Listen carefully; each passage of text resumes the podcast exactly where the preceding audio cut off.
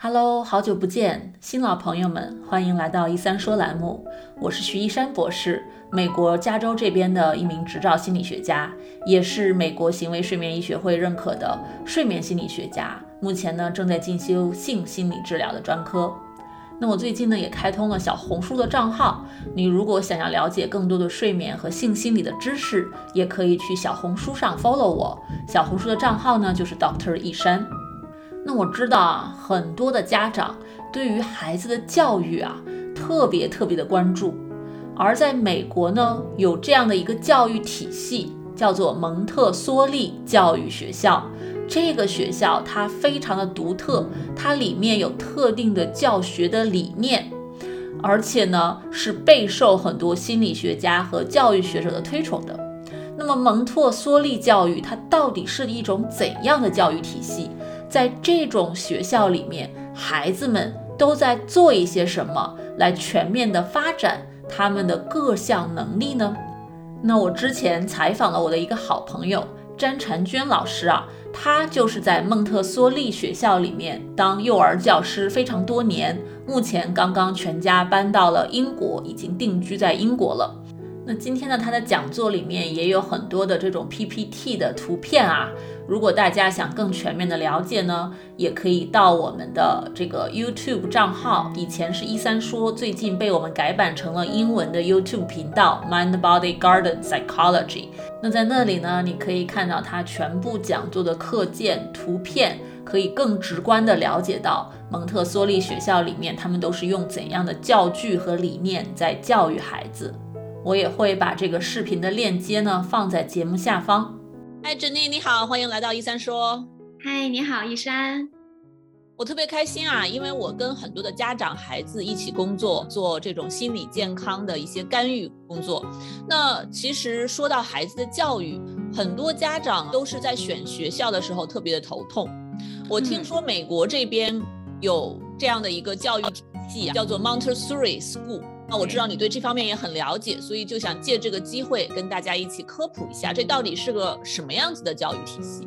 啊，蒙特梭利的那个教室一般都是非常的美观，光线充足，让这个孩子一进来就会爱上这样一个环境的一个想法。所有的东西直观来看哈，最好都是木质的。然后，当然最重点的它还是安全、干净整齐、有秩序、逻辑。这个玩笑，蒙奶奶她本人是处女座的，她是一种。你知道吗？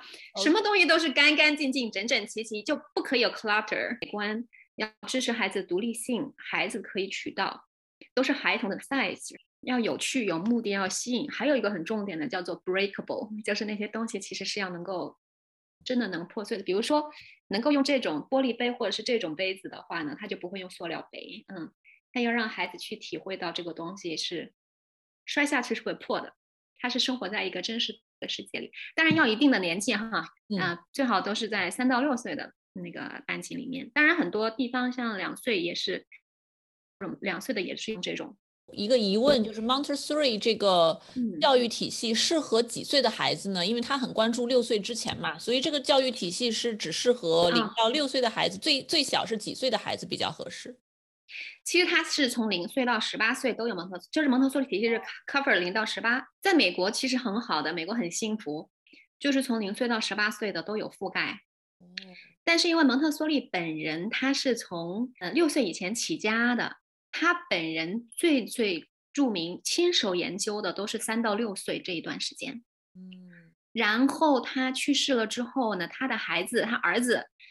带着一帮人呢，去主要研发的是零到三，嗯，那么后来也有后人在就他的基础之上，根据他的一套理论去做了六到十八，嗯，但是他本人是很想的，他其实都想去研究，但只是哎呀，天妒英才，没有机会，嗯，但至少为后人打下了非常坚实的这样的理论和实践基础。没错，没错，对环境非常的美观和舒适，小孩子会爱上这样的环境，也愿意在里面可以做很多的事情。对，我觉得这个主意也很好，就是用一个真实的这样的一些器具，对不对？啊，帮孩子真正的学习，其实也有点像我们心理学讲的这个 natural consequence。哎，对，对吧？就是小小孩子要学习说，有些事情它就是有自然的一个后果，他们从这当中去学习。后果是什么样子，然后从而调整后续的行为。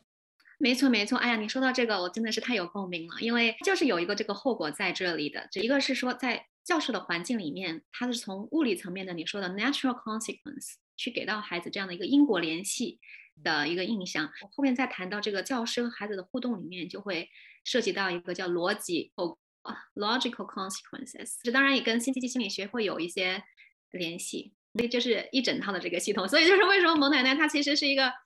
建基于心理学的这样一整套的理论来设计的这样的一个教育理论，对，而且我觉得你先学了，你先感受到了蒙特梭利这个教育系统，对吧？你在里面教学了一段时间，然后你再去进修心理学，我觉得慢慢的你自己也就会集大成者了，啊，把这些就融会贯通起来了。对，因为这个蒙特梭利他是进入到教育行业呢，他把心理学和一些实践结合起来，会让我们成人。有一个非常直观的感受，就是每一个理论哈，我不是只是看理论，而是马上就能够在教室里面，在孩子的身上得到应验和印证，所以这个感受非常的深。那对说到这个环境的话，它印象颜值高、整齐、不凌乱，有植物也有动物，重点是什么呢？孩子可以自由移动，因为你像传统的都是那种一排椅子。的凳子是不是？嗯，一个桌子，一个椅子，一个桌子，一个椅子，就一排一排这样子坐的嘛。蒙特梭利教室不是的，是比如说它的那种有那种架子哈，在教室围成一个，其实有时候是会比较艺术的一种摆设，就像你去美术馆也好，或者是一些展览馆也好，他们也是这里放一个，那里放一个，这样子来放。当然它是有逻辑顺序的哈，有 logical 它的那个 sequence 的。但是孩子呢，并不是说局限于就是在那个桌子，你这个桌子是你的，那个桌子是我的，一直要坐在那儿，不是的。孩子是可以自由移动，起来就去取东西，像自助餐一样，嗯，去那个架子上取个东西，来到一个桌子上来坐，或者说也有那种叫做 rocks 在地上，大的工作的话在地上。所以他孩子就是重点就是孩子可以自由的移动，自己选择工作。就吃自助餐，不是被别人 serve 一个东西给你啊，你现在就要做这个啦，不是你自己去取，当然老师会引导哈，然后全部都是适合孩子的高度、尺寸和年龄的，它是这样子的一个环境。那么在这个环境里面的时间节点呢，也是根据科学研究，它设置了一个叫做三小时工作时间啊。蒙特梭利里面有一个很重要的三，就像你们一 三的一三三三。三这个数字在蒙特梭利的环境里是出现很多次的。首先，第一个，这个三个小时的工作时间，因为蒙特梭利通过全年在世界各地的观察，发现孩子如果能够独立自由的去操作教具的时候，都会有一个的工作周期，一样的工作周期。这个工作周期是维持三个小时的，大概。比如说，如果九点进教室，那么呢，蒙特梭利的教室的工作时间，这个一上午九点到十二点。这一整个的三个小时，他观察到这个孩子从九点钟一进去的时候，就是开始像我们也是啊，喝喝水，一些简单的工作。然后呢，到了一个半小时之后，大约十点十点半的这段时间就开始累了，教室就开始闹，说话，到处瞎搞，或者是就去吃零食。他这个时候叫做 false fatigue，假性疲劳。其实我们可以回顾一下，大人就有意识的去想一想，自己是不是也是那样的情况？早上九点上班，一般到了十点钟的时候就开始有点累啊，喝个水，上个厕所，孩子一样的。然后后来呢，过了一段时间，吃点零食，上个厕所之后聊聊天，然后呢，就开始进入到了一个叫做 great work period，进入更深很专注的时期，就开始来做一些很重大的工作了。嗯，这段时间的效率非常高。一定要注意，这个时候不能够给他打扰，嗯，然后做一些挑战性的工作，很大块的工作，就是在这段时间完成。然后好了，到了十二点，饿了，吃饭了，出去玩了，就是这样。所以呢，这个周期就是这样子，三个小时。嗯，那梭利的教室里面就是坚持嗯到十二点或者八到十一点半，就是这样子的一个设计。如果说他能完成这样的一个完整的三个小时的周期，孩子的专注力会维持的比较好。那么。第二个三叫做什么呢？叫做混龄。三岁到六岁的孩子在一个教室里混龄 （mix age），这里就相当于一个迷你的小社会。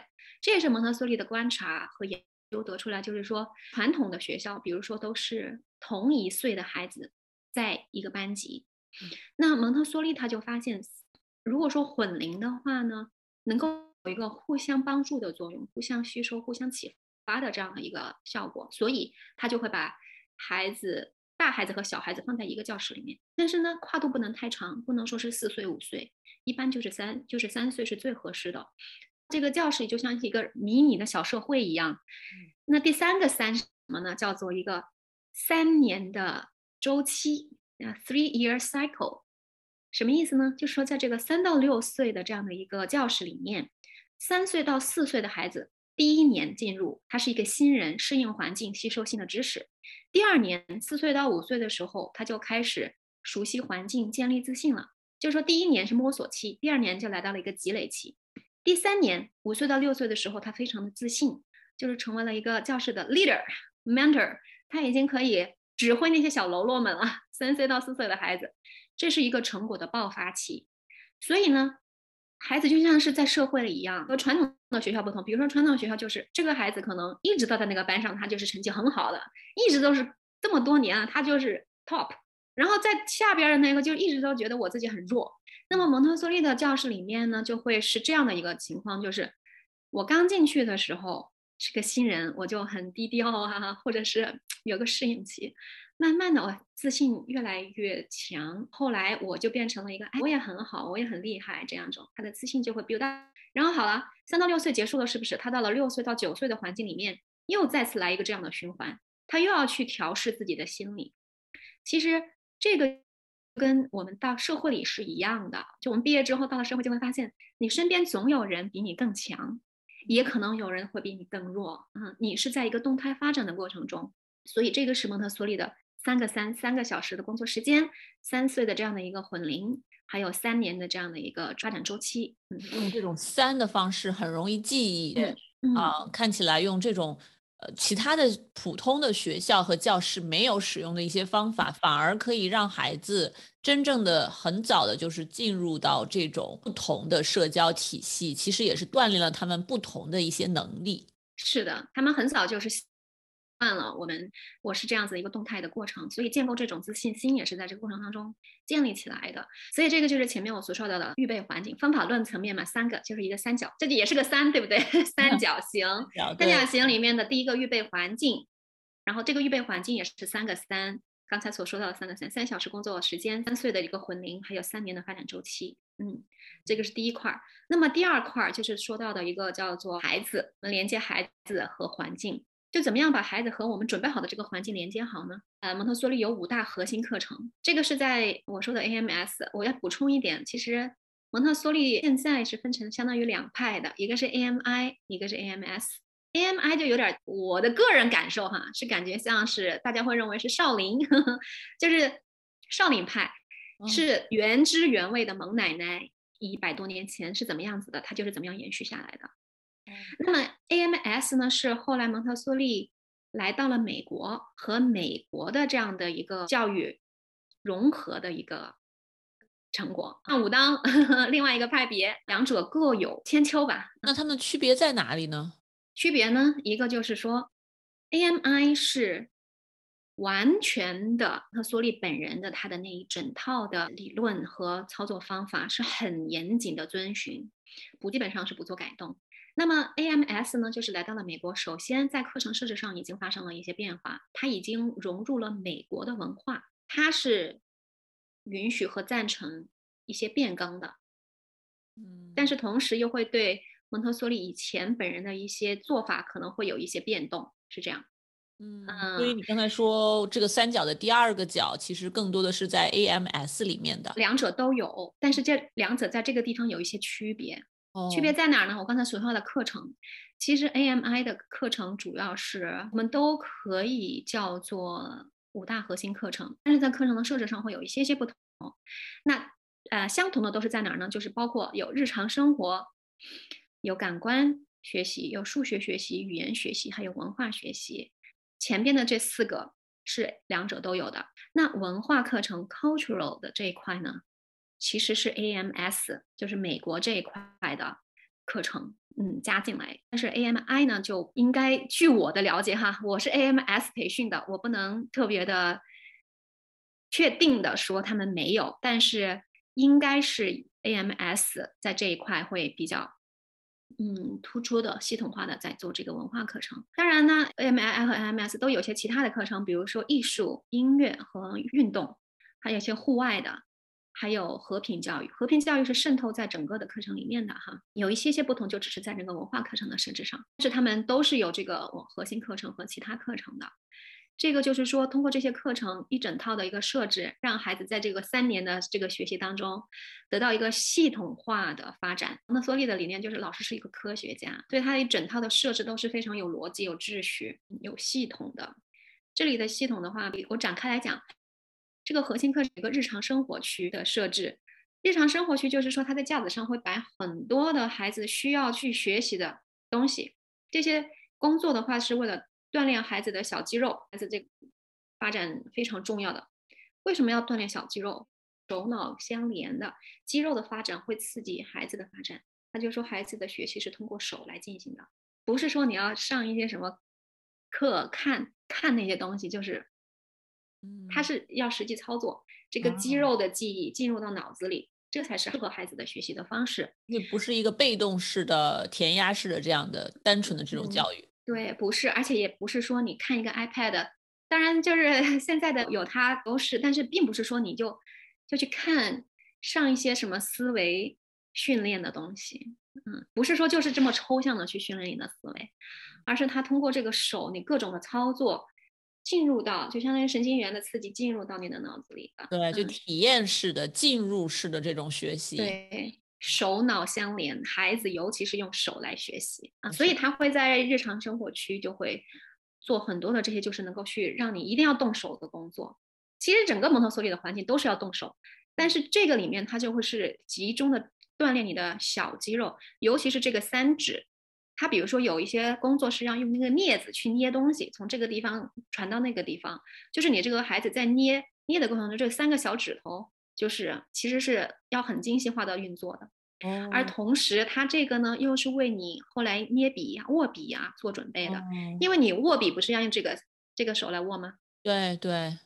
所以他的这个三指的这样的一个工作呢，是为了让你打好基础。蒙特梭利的教育方式不会直接让你写字，因为这样子你会。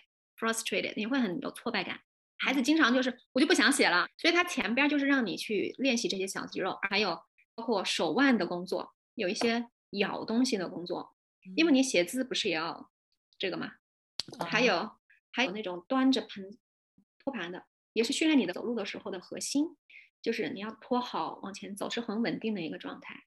搬很重的东西也是，就是还有包括你的坐姿啊。还有你的胳膊呀，就是一整套对你的身体的一个训练。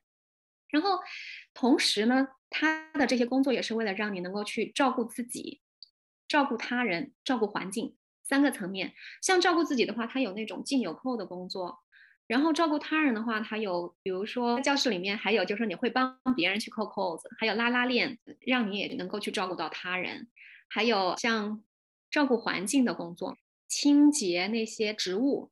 还有洗窗户、擦桌子、扫地，各种这些东西都是让你来照顾环境。就是说，在这种一个是训练你的肌肉，同时也是训练你的一个对自己和他人的一个照顾。还记得我们前面说的那个理论基础吗？孩子在三到六岁的时候，他的这个敏感期、他的需求、他的任务、他的生命发展任务就是要做这些事情，照顾自己和照顾他人、照顾环境。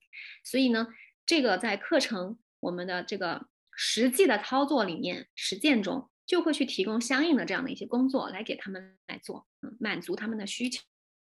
这个是日常生活区，对，就是这里，你看到他的这些的他在干什么，都是在训练他的手腕呐、手指呀，嗯，训练他的手眼协调呀、五指抓啊这些能力。你能想到的各种动词、各种东西，都在可能在教室里会出现，有点像心理学里面那个 fine motor skill，对吧？没错，就是 fine motor skill。嗯啊哦，这些也是心理学里面的是吧？我们就是这么说的。心理学的其实很很相似的，就是心理学有分支嘛。你想，你们做的任何的这种教育，到了更严重的程度，就需要临床干预。那么有一些孩子在做一些心理测试，有一些就像 neuropsychological assessment，比如说车祸后的创伤啊，大脑的一个功能啊，包括一些孩子的自我生活能力呀，甚至自闭症孩子他的自我生活的能力等等，在这些层面，我们有时候为了知道他大脑现在的一个状态，我们要看他的整个肢体的协调，能不能做非常精细的这种小动作、小工作，这是也是嗯心理大脑神经认知测试的一个组成部分，所以某种程度上来说，算是心理学的范畴。没错，我觉得这个蒙特 梭利就是有点像是于把心理学的这些东西啊，把它落实到了实践层面。嗯啊，这是我当时非常就是妈呀，很欣赏的这一块。嗯，对，真的是不需要说严重到临床程度，对吧？是是，让大家在日常生活中就有 所锻炼和提升了，非常。对对对，没错。对，然后接下去的话，就比如说照顾自己的那些工作，因为你独立了才能更自信。这一页呢，就有这在做的一些工作。嗯。这些当然是在教室里头他设计的，比如说扣扣子啊的一些工作，在家里的话就很简单了，给孩子一些机会，让他自己学着扣扣子，让他自己系鞋带、穿鞋子。因为以前蒙特梭利那个年代，一百多年前，他面对的是种家庭条件很差的家庭，家长也没怎么教，没空，没有精力教，也没有条件来教，所以蒙特梭利把这些东西全都变成了这样的一些工作。嗯嗯，那家长家长你就让孩子这么做，在家里实际的操作去。弄就行了，你不在蒙特梭利的教室也没有关系。接下来就是说，一个是锻炼小肌肉，一个是照顾自己，再一个接下来呢，就是你照顾他人和环境，就是我刚才所说到的这样的一系列的一些工作，清洁打扫、准备食物、木工、刺绣、园艺、办公用品，你能想到的一些工作，还有像插花，对我在教室里头有时候会让他们做插花的工作，当然很多蒙特梭利老师都会这么做的啊，这都是说你培养一个爱心和责任心的过程。那么整个的这样一个日常生活区的回顾的话，发展的技能是小肌肉，给将来的语言发展打基础，像握笔啊、写字顺序啊，然后品质上面就培育他的专注、独立、自信、条理、秩序、优雅和礼仪。因为你看看在照顾他人和环境这个过程当中，其实也是在培育他的一个很多很复杂的这些东西，怎么样去有条不紊的进行。第二个核心课程是感官教育，蒙特梭利呢，他是强调。孩子的学习是通过感官五感来学习的，是要建立肌肉记忆的，视觉、触觉、嗅觉、味觉和听觉。像在下一页，你看它有一个教具的举例子，都是它的一些感官学习的教具。这里边呢，像这第一个是这种圆柱体，它是来帮助你为将来的数学打基础的。还有在左下方的一个是几何立体组，是为你将来学习抽象的几何来打基础的。为什么呢？你看简单的一个圆柱体，它那里面圆柱体、圆锥体，哈，它都是一个实实在在的东西在那儿给你去触摸。我记得我小时候我学几何特别差，因为我那个时候一说让我想象一个圆柱体里头什么走个边走个什么，我想象不出来，就是我没有这个具体的东西在我脑子里，很难去空间想象。但所以蒙特梭利呢，他就是说。让孩子在很小的时候就去这些东西，将来学几何的时候，他有一个具体的形象在脑子里，就会容易很多。还有这个像式的一个句，你看到上面的那个公式，就是说我们学的时候都是，嗯，对，强行的背的，强行的是背的这个公式，但是蒙特梭利把它设计成为了一个教具，嗯，让孩子在将来学习的时候会想到，哦，原来是这样的，嗯。这是一个很奥妙的，但是时间所限，我就不展开讲。但是就是说，他的这个思路就在小时候让孩子去触摸具体的东西，将来在学习抽象的东西的时候呢，心里他已经有了准备了。是的。然后他还有嗅觉屏、听觉屏，去训练孩子们的听觉、嗅觉一系列这些五个感官的能力。嗯，然后再往下的话，比如说他学习语言。是根据前面我们所说他这样的一个叫做敏感期设置的，三岁该干什么，四岁该干什么，五岁该干什么，会根据孩子的这样的一个规律去配合。我想提一个非常重点的是蒙特梭利的一个首创，就是我们的那个 phonics 自然拼读法是蒙特梭利发明的。如果在下一页的话呢，我有一个图片是怎么样去来教这个 phonics 的呢？比如说，他是用那个砂纸板，就是孩子来用触觉去摸那个字母，比如说 H A T。首先，他是让孩子去触摸这些字母，一边触摸一边记忆。这个是 T，这是 I，这是 T，用了这种肌肉记忆来记这些发音。然后等到这些孩子把他的形和音都记住了之后呢，那么孩子在想学说拼写 hat 的时候，他就会是 at，嗯，他自己知道哦，原来 hat 是 at 组成的，他就会自己去旁边，像我们右边的这个活动字母，嗯，教具里面去把 h a t 三个字母拿出来拼在一起，他就知道怎么样去拼写了。你看右边这个孩子，他就 dog，是不是？他有了一个小狗在旁边，他自己就去拿了一个 d，拿了一个 o，呃，个 g，就把它拼在一起了。这个是蒙特梭利他学习语言的一个最核心和最重点的一个思路。那么当孩子会了这样的一个自己去拼读之后，当他的那个认知越来越准备充分的时候，有一天他去读书，看到了 d o g，他就会知道，哎，这个是 dog，所以他就会。形成一个自然的这呃阅读的能力，这个呢，我是在教室里头有亲身的实践哈，是更让我震惊的是我孩子，我在我的孩子的身上也是就是用了这一套方法，是比较容易学会了呃拼写和阅读，嗯，对，因为真正的孩子是在思考，不是在被动的记忆。对。对吧？对，你说的太对了。对，反而我觉得这个印象是更深刻的，就是他们是有非常高的自主性的。就你在刚才讲的时候，我也在想，哦，这个完全是家长们可以借用的，教育自己的孩子，在家里就可以在适当的可以去实施的这样的一些方法。对，对，你说对，因为比如说按照传统的方法的话呢，我们是这个孩子要学了这个词了，他才会写。如果说家长没教，老师没教，他就会的会，不会的还是不会。掌握了规则，我的孩子经常就是说：“哎，妈妈，我想写一个什么什么。”他自己就想一想：“哎，这个词是这么读的。”那么我就把它拼出来。有时候不一定拼的完全一致哈，但是大体上是那个样子的。OK，对，非常好，我也学到了。好的，我觉得我都好想去学一下这个方法呀。这个真的是对孩子很多内在的潜力的激发，对，有一种非常自然的引导式的这样的促进作用。我很喜欢这一套理念。嗯。对吧？是的，然后而且有一个在高级层面，就是你一定要捕捉他的那个敏感期，因为孩子的这个摸那个纸板可能就半年的敏感期啊。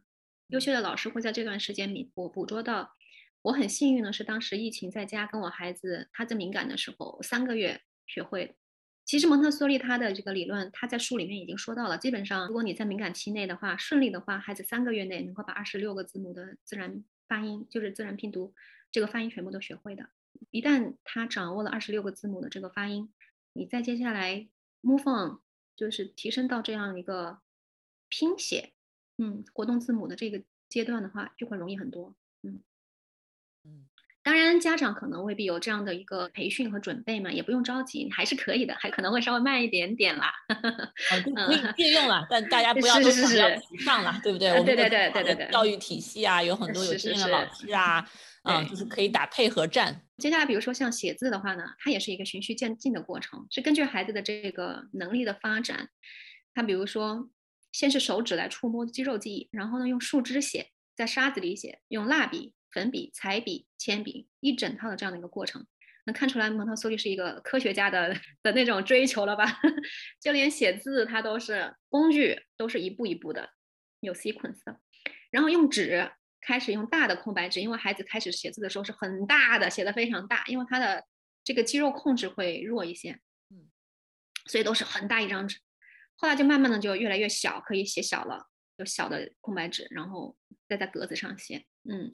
这个是蒙特梭利的，在写字这一块的他的一个逻辑，嗯，语言区其实也是很多东西，但是核心的话就是这几个，多感官同时进行，对吧？确实有助于我们的记忆。我们以前也经常听到这个说法，感觉真的是把这个应用到了实践上。对对对，我就特别佩服他这一点，能够把很多的理论，就是哇塞，具体到一个一个教具，具体到一个方法，嗯。然后呢，在数学这一方面的话。蒙特梭利教是学千位数以内的加减乘除，在美国的话呢，幼儿园学到一百就可以了。但是在蒙特梭利的教室，因为他发现这个孩子根据他的观察，还可以做得到千位数的，嗯，的加减乘除，嗯，这个我们不去比较哈，都是各自的教育理念有各自的这样的一个想法。那蒙特梭利教室里面的话，它重点是学量数和量数对应，个十百千。千位数以内的这个加减乘除，它的重点倒还不是说，呃，我能学到多少多少个数。重点是在哪儿呢？是下一页的，他的一个学习的逻辑又是很让人佩服的。什么呢？他又是来到了一个三部曲哈，先学量，再学数，再将二者对应。为什么呢？比如说我们经常孩子，你让孩子数数一到二十，夸啦夸数完了，可是他真的明白十九代表什么吗？真的明白十五代表什么吗？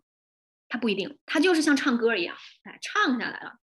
那那蒙特梭利呢？他就是会先真的让你去数那个量，嗯，你明白了那个量了，然后呢，再去学这个十这个数字怎么写怎么认，然后你能把两者对应上了，才叫你真的学会了。你像它右边的这个教具，就是一到十全部都摆起来，嗯，一这么短，二这么长，三再长一些，四再更长。一直到十，直观印象一和十差这么大，啊，第二点它就是使用辅辅助工具嘛，从具体到抽象。我们看最左下边的这个，把这个讲完呢，生词类的数学是怎么一回事？可能大家就都懂了。一，它是一颗珠子；十是十颗珠子串一块一条线；一百是十个这样的十变成了一个叫做 square 方片方块。然后呢，一千就是一百个十个这样的一百变成了一个立方体。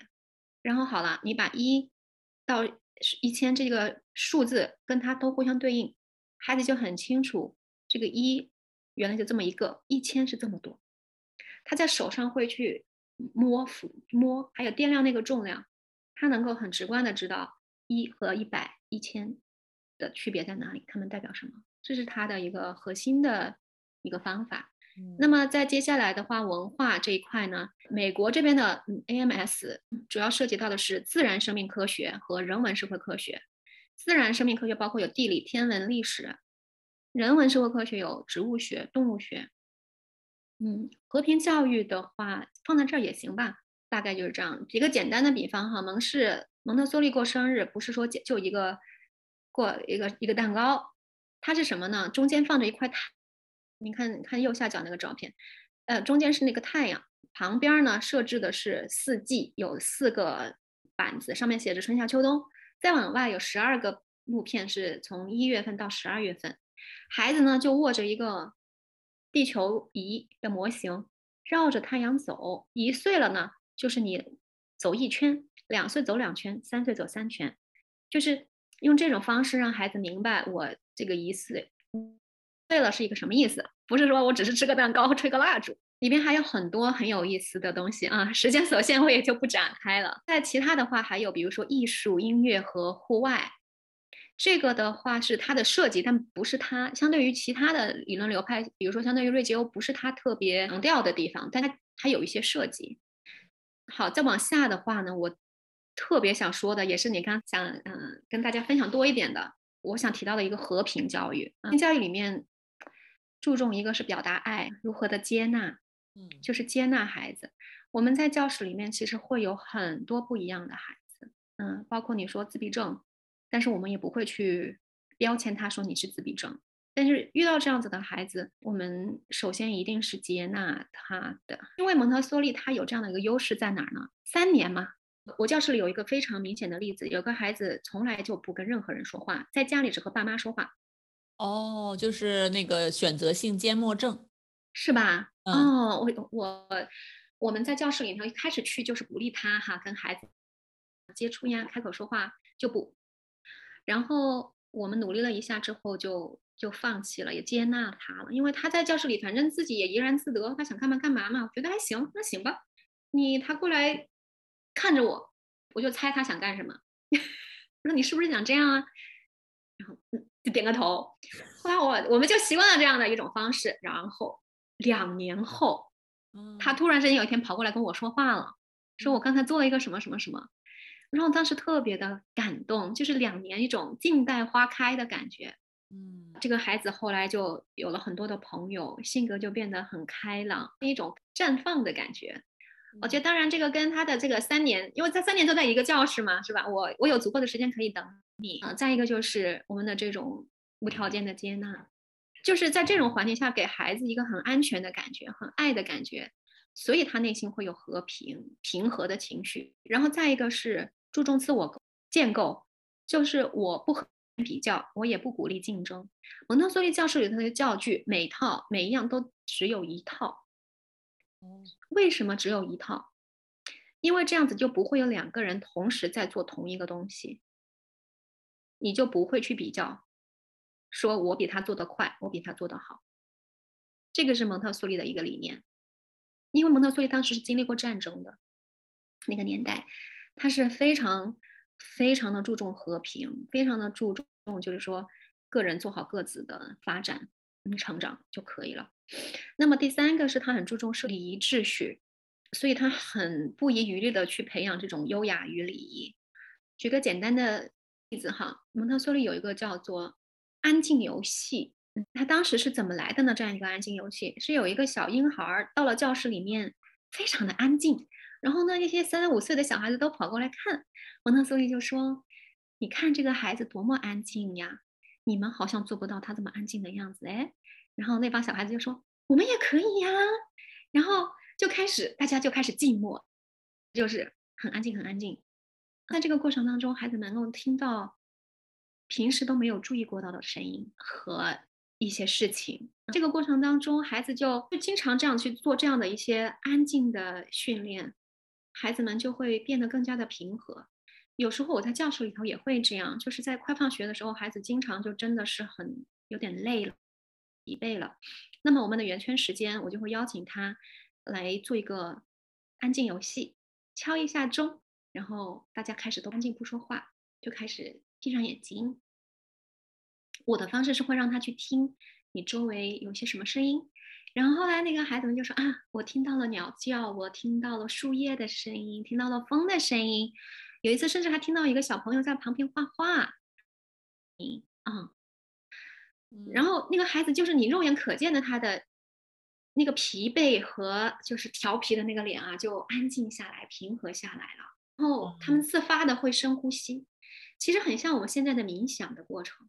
是的，我听着我感觉也是我经常在用的 mindfulness，对吧？正念冥想这样的。一些技能，其中有一个就是调动五感，感觉和蒙特梭利里面很多的这理念是相吻合的。调动五感，其中可以调动的就是听觉。当你真正的开始 pay attention，专注在你周围的这些事物上的时候，你就会听到你平常听不到的东西。而这种暂时性的练习和觉察，对吧？它是对我们注意力的一个引导。帮我们更多的关注在当下的此时此刻的一个状态。其实现在是有很多心理学家把这个正念冥想应用在小孩子的身上，在小学里面、中学里面推广这个，效果也是很不错的。而且听起来您自己在使用这个的方面，发现对孩子也是有非常积极的影响的。对他们就是一般三到六岁的孩子，嗯，他们也很喜欢，有时候就是自发的在那里就说啊。还是挺舒服、很开心的，嗯嗯，当然要就是教室里要更更善于引导了，所以就是说，我们对孩子的印象很多时候都是觉得孩子们好像很闹腾哈，其实不是的，孩子们是内心是可以很安静、很平和的。那么在这个像你所说到的，他的这个听觉也受到了一个是训练吧。蒙特梭利的理念是什么呢？当孩子更习惯于听到这一些优美的声音、安静的东西。他就会自发的对于那些很吵闹的环境产生厌恶，不喜欢不美的东西，得先让他体验美的东西。所以之后孩子们就会自发的，比如说搬桌子搬很轻，在教室里说话小声，因为他知道安静的时候很美，他知道吵闹的时候不舒服。所以对，这是他的一个逻辑。嗯，那么。接下来还有一个是我想说到的一个重点，是他的处理冲突。他在教室里面已经在有意识的培养孩子们处理冲突的能力，就是用和平的方式来解决冲突。那在教室里面，蒙特梭利教室里是有和平啊，有和平角，有个和平桌，和平桌上面一般都是有一支玫瑰，或者还有一些和平鸽。然后桌子的两边有两把小椅子，一旦孩子们有冲突了，那么就一方可以邀请另一方去和平桌坐下。开始和平谈判，我们叫 peace talk。那这个和和平谈判是怎么做的呢？举一个简单的例子吧，我再来说背后的逻辑。比如说有一天有个孩子突然之间来跟我说：“啊，他们两个人闹矛盾了，嗯，就来找我，我说你们要不要 peace talk 一下？正常呢，我们老师是会先示范一下，嗯，然后这帮孩子其实学的也很快，很快就会了，然后就说行，然后一个就把另外一个请到和平桌去坐下了，说你你明明是把那个礼物送给我了的，送他一个小兔子，你为什么要拿回去啊？然后那个孩子说，那我是当时是想送你的，但是我。我后悔了呀，然后我说这个怎么办？好可爱，好可怕。然后那个孩子，其实我在旁边也会 stand by 去做引导的，但是这个时候这件事情就是两个人都各有道理嘛，他们还是会沉默，让他们相信他们自己能解决。然后这个孩子，哦，对他们还会拿着那个玫瑰，自己发言的时候就拿着玫瑰，因为就不想变成争吵。我能说的意思就是说我拿着玫瑰，就是即便我跟你谈判的时候，我也是带着善意的，嗯，所以我是带着。说完之后，我把这个花送给你。然后轮到你来谈，然后这个孩子说的时候就说：“我我很喜欢你的那小兔子，你送我的时候我很开心。”然后就把玫瑰给另外一个孩子了。那个孩子又说：“嗯，我是担心你把东西放在家里放不见了呀。”嗯，然后这个孩子又说：“哦，那这样我有个好主意，我可以把它放在我们家柜子的最顶上，它就不会不见了。”然后。就说：“哎，这主意不错哎，那好吧，或者你还可以放哪儿放哪儿。”然后一个你知道吗？两个孩子哭来哭去的这么个事儿，他们在和平桌上就是非常完美的就解决了。孩子是完全有这样的能力去做这样子的一个沟通的。那他的这个方式其实就是在非暴力沟通里面提到的。首先，我平和的表达发生了什么事情，你做了什么，让我感受如何，我希望你怎么做。然后另外一个孩子呢，也是相应的这样的一个表达。经常孩子们就说：“那我不开心呀。”然后那个孩子就会说：“哦，解决不了的时候，你知道吗？就有时候真的无法解决。”另外一个孩子就说：“那你要我怎么样呢？感受好一点呢？舒服一些呢？”然后这个孩子就说：“你要跟我道歉，然后呢抱我一下。”然后呢，事情就这么样又完美的解决了。经常在教室里面就会发生这样子的一些冲突，通过和平桌三到五。三岁的孩子可能稍微难一些，但是像四五岁、五六岁的孩子是能够很好的来解决他们的这个冲突的。那么蒙特梭利就是觉得这种和平教育是要真的是从小开始，从小就有这样的一个沟通的意识。现在其实我们在成人在家庭里面都有很多这样子的挑战。所以很多家长也跟我说说，哎呀，你给我写一写那和平桌上是怎么怎么做的，我们大人也需要呀。然后我还在我的公号里写过。对我我真的觉得这整套听起来啊，就是像尤其是和平教育这一块儿，我觉得太有用了。因为我想到我干预的很多成年人，他们如果能够更早的接触到这样的一些这么健康的、这么有效的一些沟通的方式，或者。表达爱的方式、接纳爱的方式和自我情绪调节的方式，那么他们可能在成年后就不需要花那么长的时间精力来见心理咨询师做同样的工作，因为感觉这个和平教育里面有非常多的点啊，就是帮助孩子去理解情绪不可怕，负面情绪也不可怕，情绪起来了又可以下去。然后呢，我是我自己。我有我的想法，那我的想法和别人的想法有不一致的地方，但是呢，我们不一致的时候，不一定是要用冲突和暴力的方式来表达，而是可以用非常善意的、温柔的方式去沟通。我觉得这个可能在孩子幼小的心灵里面会种下特别健康的、整体的一个心理健康的这样的种子。对对，我们现在其实我们老师，我们是在希望用孩子来带动家人，带动父母。我们有很多的孩子，我们都鼓励他们在家里跟家长进行和平谈判。然后，对对对，说你们教爸爸妈妈好了。提到你刚才说暴力的方式，在前面我要稍微补充一些，就是他的优雅与礼仪里面，其实蒙特梭利是有一整套的东西的。第一个是 Golden Rules。Golden Rules 里面包括的就是，就是黄金法则最最最重要的底线是不可以伤害，不可以伤害什么呢？三样东西：第一，不可以伤害自己；第二，不可以伤害他人；第三，不可以伤害物品。这是在凌驾于所有所有的规则之上的一个规则。那么第二个层面呢，就是那种礼貌、优雅、礼仪、尊重。比如说，你别人在说话的时候，你要在旁边听。老师在帮另外一个小朋友的时候，你过来不能够直接跟老师说话，你要把手放在老师的胳膊或者是肩膀上，等老师完了之后，老师会过来找你的。我包括你两个孩子，别人已经在那个位置了，你要经过的时候，你要怎么样去说？就是我们都会一点一点的、很具体的教他们。那个 Excuse me, may I pass through, please？就是这一种。还有别的孩子在专心工作的时候，你要在旁边等待。就说你怎么样 take turns，两个人怎么样轮流工作？嗯，具体的一点一点的来教他们。这里涉及到了一整套的东西，嗯，都是其实是为这种和平教育。因为你如果说在大家都做好了优雅与礼仪的话呢，发生冲突的可能性就会机会就会少很多。对，因为我一开始也在想哦，呃，这样的一种教育体系，可能我觉得在教育当中，老师最大的一个挑战就是如何能够控场，或者说教育的环境，这个教室的环境如何能够应对一些孩子的这种问题行为，或者说，因为有的孩子他。自控力比较差呀，或者他有情绪的问题呀，啊，他意识不到很多，或者在学习的初期这些习惯还没有养成的时候，我不知道你们更多的是用一种接纳理解的方式，还是怎样让这个教室不这么乱，慢慢的有这个时间和空间，让孩子能够去学习、去练习这样的一些优雅呀、礼仪呀、爱呀、接纳呀和这种非常积极的、有效的处理冲突的方式。你这个问题问的太好了，因为很考验老师了。嗯，我们的做法是怎么样的呢？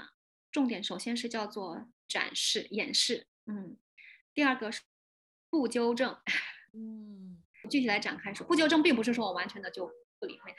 嗯，啊，它是这样的一个逻辑。首先，在问题出现之前，在孩子一进教室的时候，我们就会创造机会，把这一些优雅与礼仪的东西教给他们。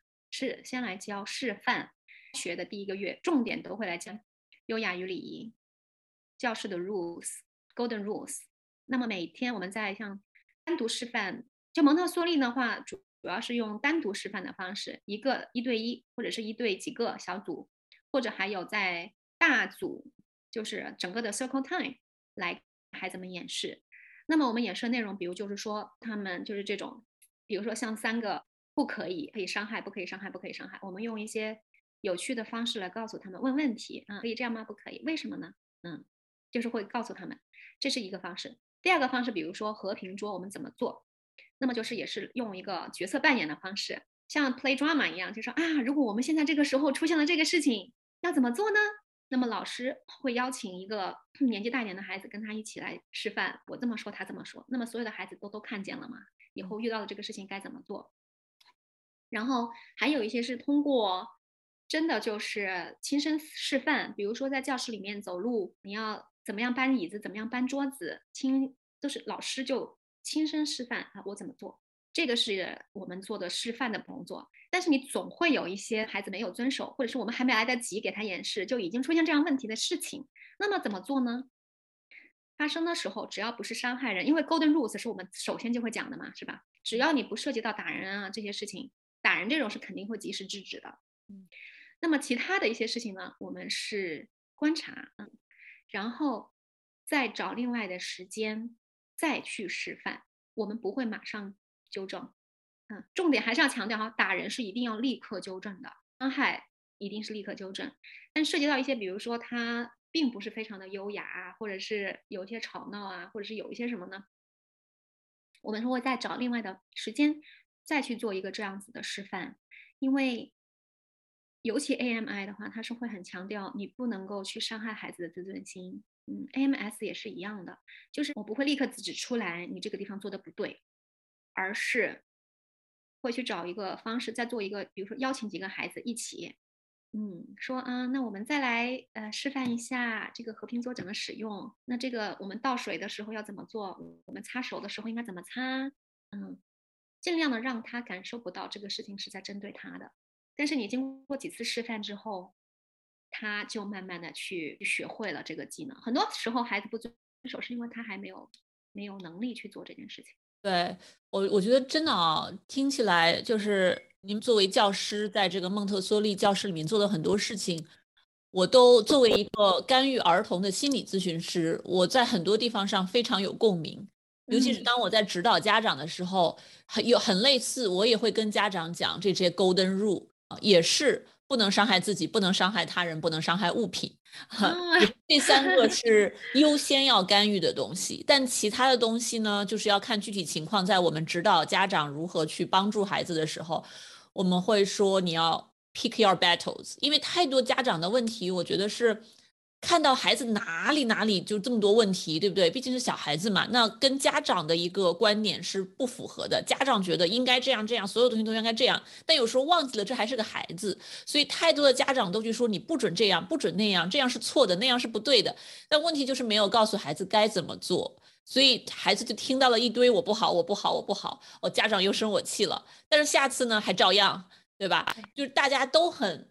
都很 frustrated，都很沮丧，都很郁闷。就家长觉得孩子怎么这么不听话，孩子又觉得为什么自己做什么都是错的，感受不到家长的爱。我就觉得真的是一个 很负面的灾难化的循环。对我要是家长看到蒙特梭利的理念呀，估计得唉很受震动的是，蒙特梭利认为孩子是没有问题的，嗯，没有任何的问题，孩子理论上是完美的。孩子为什么会出问题呢？在大人眼里，一是环境有问题，第二是你的引导有问题。嗯，环境有问题，比如说孩子在某些方面的发展不对，就是说这个孩子，比如说啊，简个简举个简单的比方啊，有一个例子，曾经有个家长为了培养孩子的这个照顾动物的技能哈，就让他喂乌龟，然后呢，他就给了一一罐乌龟。嗯，就大人都是拿个小勺子舀嘛，就就喂两勺什么什么的，大人能掌握那个量。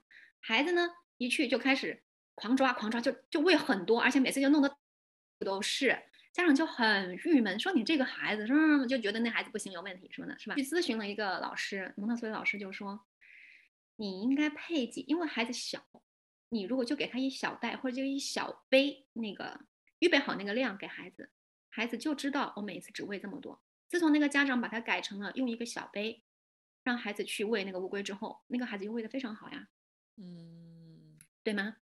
这是一个。第二个是，比如说你给了孩子不适合他的工作也好，玩具也好，比如说你孩子还很小的时候，你就期待他学琴，一直要学多长时间，或者是怎么样怎么样，孩子那个时候没到那个阶段，是不是？那。那你这么做，那他当然就会出问题了。我肯定就是写不下，我肯定就是弹不下去的。当然，我自己弹琴我都很有体会的。我弹个十几分钟我就累了，我就是要起来喝个水干个啥的。然后家长觉得你这孩子又不专心啊，什么什么什么的，这些是你自己的认知有问题，孩子一点关系都没有。嗯，所以我们在教室里一旦遇到孩子就是不正常的举动，我们都会去反思是不是我们的问题。比如说我们咬豆子，有些孩子。就是撒的教室里一地都是豆子，说明什么呢？那个豆子的工作没做对，可能豆子太小，我们换个大的豆子。可能是那个容器太高了，你把它放一个矮的。勺子可能太细了，它还捏不住，你要用一个大勺子。就这样，你一改变它就好了，就不会撒的到处都是嗯嗯。我我很喜欢这个，也我也我也很喜欢这个理念，对吧？我们就是要优化环境，让环境更适合教育和孩子的成长。但是家长在自我修炼方面，如何更好的是支持 support 孩子，如何去更合适的引导孩子，甚至我们经常在心理学里强调的就是家长如何把自己放低到孩子的那个发展阶段，然后。就是用孩子的那种啊能够理解的方式，对吧？能够吸收的方式，在引导孩子，而不是作为一个成年人这么多年的智慧，然后居高临下的去控制孩子这样子。对对，然后你还还有提到的就是对孩子的一个很负面的那些反馈，这也是我们在教室里面。就是蒙特梭利非常强调的一点哈，我们是应该给到孩子面管教的原则吧？可以说，孩子可能会有很多你觉得还没有达到那个的地方，但是你如果说重点的去强调他做得好的那一面，强化他做得好的这个方面，对，少用惩罚，多用一些啊积极的这种鼓励强化和鼓励，嗯，真的是，嗯，这个我觉得在在亚洲家庭的教育里面还是蛮缺乏的，蛮欠缺，真的是蛮欠缺。我觉得它相当于大家一个 before setting，已经就是变成了去看哪个地方我需要改善，是不是？就是亚洲人就是我要去努力改变这些不好的地方，然后就默认就是你做的好的，我就默认我不要再去提。但事实上，就是真的是会反效果的这样子。嗯，我在教室里有那一种有情绪创伤的孩子，哇塞，那真的是很难搞。我真的很想把他送到你那里去的，本来。然后我们在教室里，哎，最开始的时候经验也不足嘛，然后孩子很小，而且很难弄，就会发现他有很多很多他需要疗愈的东西，但是效果真的非常不好。当你真的是盯着他那个点的时候，效果真的不好。我们就是当时也有一些 ABA 的那个行为治疗师在我们教室里头给我们一些启发，就是他一旦做得好的地方，立刻去反馈；做得不好的地方，只要不是打人不伤害，就当看。慢慢慢慢的，他的这个正面的东西就越来越多。嗯，他发现以前他是通过负面的行为能够得到你的关注，现在他发现，哎，我做负面的事情你不理我，做了一些好的正面的东西的时候，我能够得到你的关注和爱呀和嗯和反馈。那慢慢的那个孩子就就真的是个非常非常大的变化。然后像蒙特梭利，他在还有给予孩子有限的，嗯，坚持原则，嗯，没有奖惩，只有后果。然后要做到成人要做到温和而坚定，温和而坚定，这个真的是对成人的一个非常大的一个挑战，我觉得。但是当你做到的时候，就整个人自己的自我成长也是很明显。对我真的觉得，当我们在育儿的时候，也是父母自己人生新的一个成长的阶段。对，和工作和其他的生活层面都是非常不一样的。你怎么去养育这样的一个有自我意识的你的影子，但是跟你又很不一样的一个小生命？但是呢，你做的一切又会在有形中、无形中影响到这个孩子之后的一个发展。对对对的。所以呢，像蒙特梭利他在教室里面，就是我们再说到第三个三角，正好你就引导到了我第三个三角了哈。刚才我们说的环境、孩子，然后现在说教师因材施教，嗯，然后还有刚才我们说到的那个正面管教，嗯。那么因材施教这个主要就是说，你根据孩子的各个阶段的特征去了解他的情况去引导啦。还有他一个非常重点的就是强调是帮孩子做到，是你你帮孩子做，就是 help me do it myself。嗯，那个不是你去帮孩子做，就是培养他的独立性。嗯，然后包括亲身示范啊，而非语言指令，不打扰孩子的专注。这里面有很多，我觉得在尤其在美国的这个环境里面，很重点的就是不要打扰孩子的专注力。你一定要观察，你跟孩子说话之前，你都要观察他在做什么。如果他正在专心的研究一个什么东西，你这个时候一定要沉默。到他完成了手头这样的事情的时候，你才去跟他互动。嗯，这个是我特别想跟家长说的一件事儿，因为我们在家里经常会很习惯的就是大声嚷嚷啊，那谁来吃饭了啊，谁谁谁来洗澡了。就其实那个孩子手头正在做一件什么事情，我们可能就会觉得那也不行啊，那吃饭很重要呀，那什么什么。可是你可能就在这个。不愿意等待他的两分钟内，你打扰了一个孩子正在专注的一个时间，嗯，他的专注力会是受到破坏。那么像这个正面管教刚才所说到的这几点，基本上可以说，蒙特梭利的老师的话，在在蒙特梭利的要求下，他是觉得要达到近乎完美的。哦，这是一个很高的要求，但是。所以教师呢要自我觉察和自我成长。当时我们培训的时候，我那培训师就跟我们说：“你们不要认为自己只是一个老师，你们是科学家。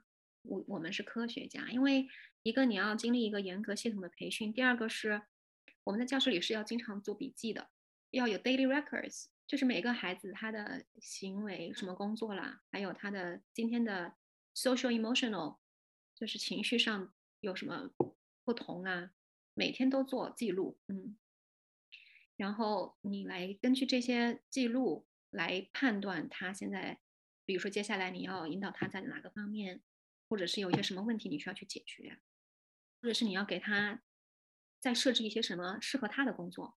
那么同时呢，教师还要变成美学家，基本上是因为你布置教室一定是要有这种美学的 sense 的。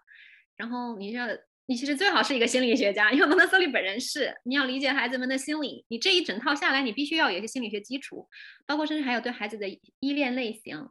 这个当然在零到三岁的时候是会更重点的去培训。哦，里面就会很强调这个依恋类型，对孩子依恋类型的一个判断。嗯，还有你也要是一个相当于管理学家，因为教室里头我们一比十二，两个人哦，对二十四个孩子，你知道吗？这这种节奏的控制，甚至又像是心理疗愈师。你像我刚才跟你谈的，教室里头可能有自闭症的，有情绪有创伤的，然后有各种各种嗯情况的孩子。对对，你们的教育其实非常有疗愈的作用。像刚刚提到的那个选择性缄默症的孩子，在咨询室里面也可以去干预，但是如果老师能够接纳他们，对吧？给他们这样的时间机会，慢慢的打开自己，很好，因为它其实是焦虑的焦虑症的一个分支。嗯，真的是，我觉得呃，你。这个这优秀的教师，有理论体系、科学指导的教师，真的其实也是疗愈师，而且是跟孩子可能接触的时间更长的、更重要的一个角色。对，因为就日常的这种互动嘛，当然这也是一个互相成就、互相疗愈的过程。其实对成人来说也是一个很好的疗愈。我之前我在银行工作，说实话，我很少抱孩子的那个时候，然后后来你在教室里，你就是看着他们的哭。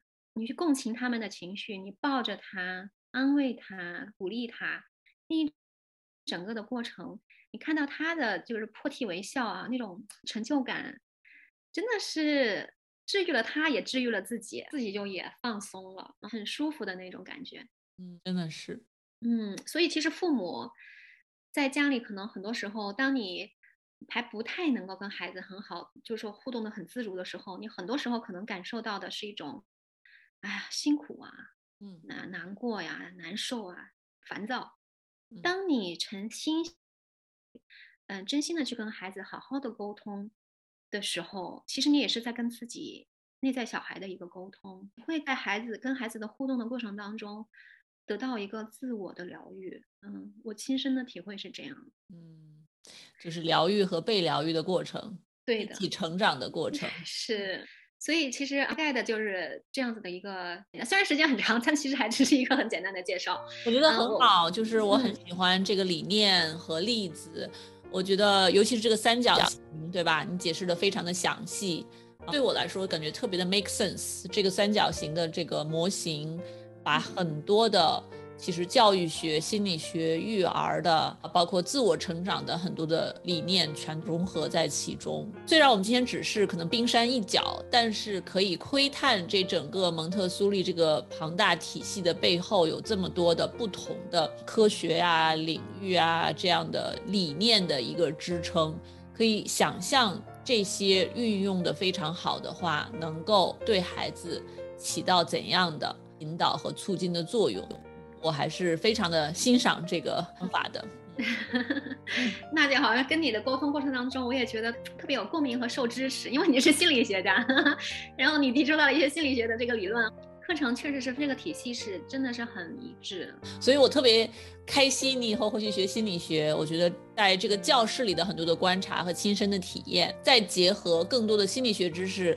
很多东西真的是我我自己都能感觉到相通的地方非常多。你看，相同的知识、类似的理论和操作，它不光是说去治愈那些非常非常严重的孩子的我们所谓的 mental disorder，但是大部分的孩子，他可能就是在生活中有一些小困难呀，有或者家长碰到了一些挫折，不知道该怎么去引导的时候，那这些理论都是非常非常好的。可以借用过来实践使用的，就不是说一定要去把孩子送去做治疗，因为很多家长其实就算孩子可能很严重，他们也不愿意去考虑治疗的问题，他们会觉得哦，天呐，这个 stigma 很重，对吧？我们家孩子不正常吗？我们家孩子不可能不正常。但其实我觉得真的不在于说是临床问题还是非临床问题，更多的是这种整体的知识。实践和理念，我们如果能够学习或者或多或少的了解一下，在生活中运用起来，就已经可以受益匪浅了。嗯嗯嗯，对的。特别感谢你今天为我们的听众们科普这么有用的这么多的知识。我相信很多的这种爸妈们啊啊，在观看的话呢，希望对大家也是有很大的启发。也谢谢你给我这么样的一个机会来分享，我我真的是内心为之非常热爱的一个东西。我每次谈起来这个，我都是心里觉得特别的开心，能够能够有这样的一个机会，而且能够让让别人能够听到它，特别好。所以我们一定要请你回来，做一个这样的科普讲座，让更多的人了解到这个知识。嗯，可以，没问题，没问题。你在育儿方面有怎样的困惑呢？都欢迎在节目下方留言告诉我。如果呢，你在美国想要为自己的孩子找专业的心理咨询师，都欢迎联系我们一三心理诊所。我们的网站是 mindbodygarden 点 com。另外呢，我有制作了一个失眠治疗的课程。啊，用的是最先进的 CBT for insomnia 这个疗法，为期四周，它的治疗的有效率是非常高的。如果你或者家人呢有失眠的问题，都欢迎去我们的网站 mindbodygarden 点 com 斜杠失眠来查看更多的信息和内容。那我是一三博士，非常感谢你这次的收听。我因为现在呢，既在做我的性科普频道一三蜜桃说，又在。建立我们新的这个英文的频道 Mind Body Garden Psychology，所以在一三说 Podcast 这块儿呢，可能就不会非常频繁的更新。但是我们之前有非常多好的采访还没有放出来，所以呢，我会争取在之后不定期的把这些内容放出来。如果你想更多的了解我们诊所的新动态、新节目和一些科普知识，都可以到各大社交媒体平台呢去 follow 我们，有小红书、TikTok。啊，Instagram、Twitter 这些呢，我的账号都是 Doctor 一山。那如果你经常使用邮箱的话，也欢迎订阅我们一三心理诊所的邮件通知 Email Newsletter。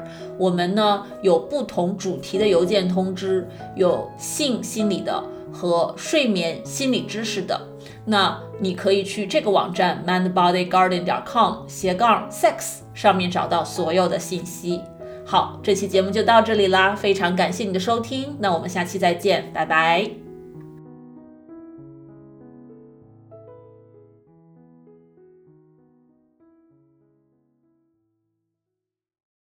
如果你饱受失眠的困扰，我保证这个方法会对你有帮助的，哪怕只是帮你多睡几个晚上的好觉，也是件好事儿。过去这么多年里，我的这套课程和方法帮助了全球很多的华人，治好了他们的失眠。所以呢，我对这套方法是非常的有信心。如果你或者你认识的人受到了失眠的困扰，欢迎查看我的线上失眠治疗课程：mindbodygarden 点 com 斜杠 sleep。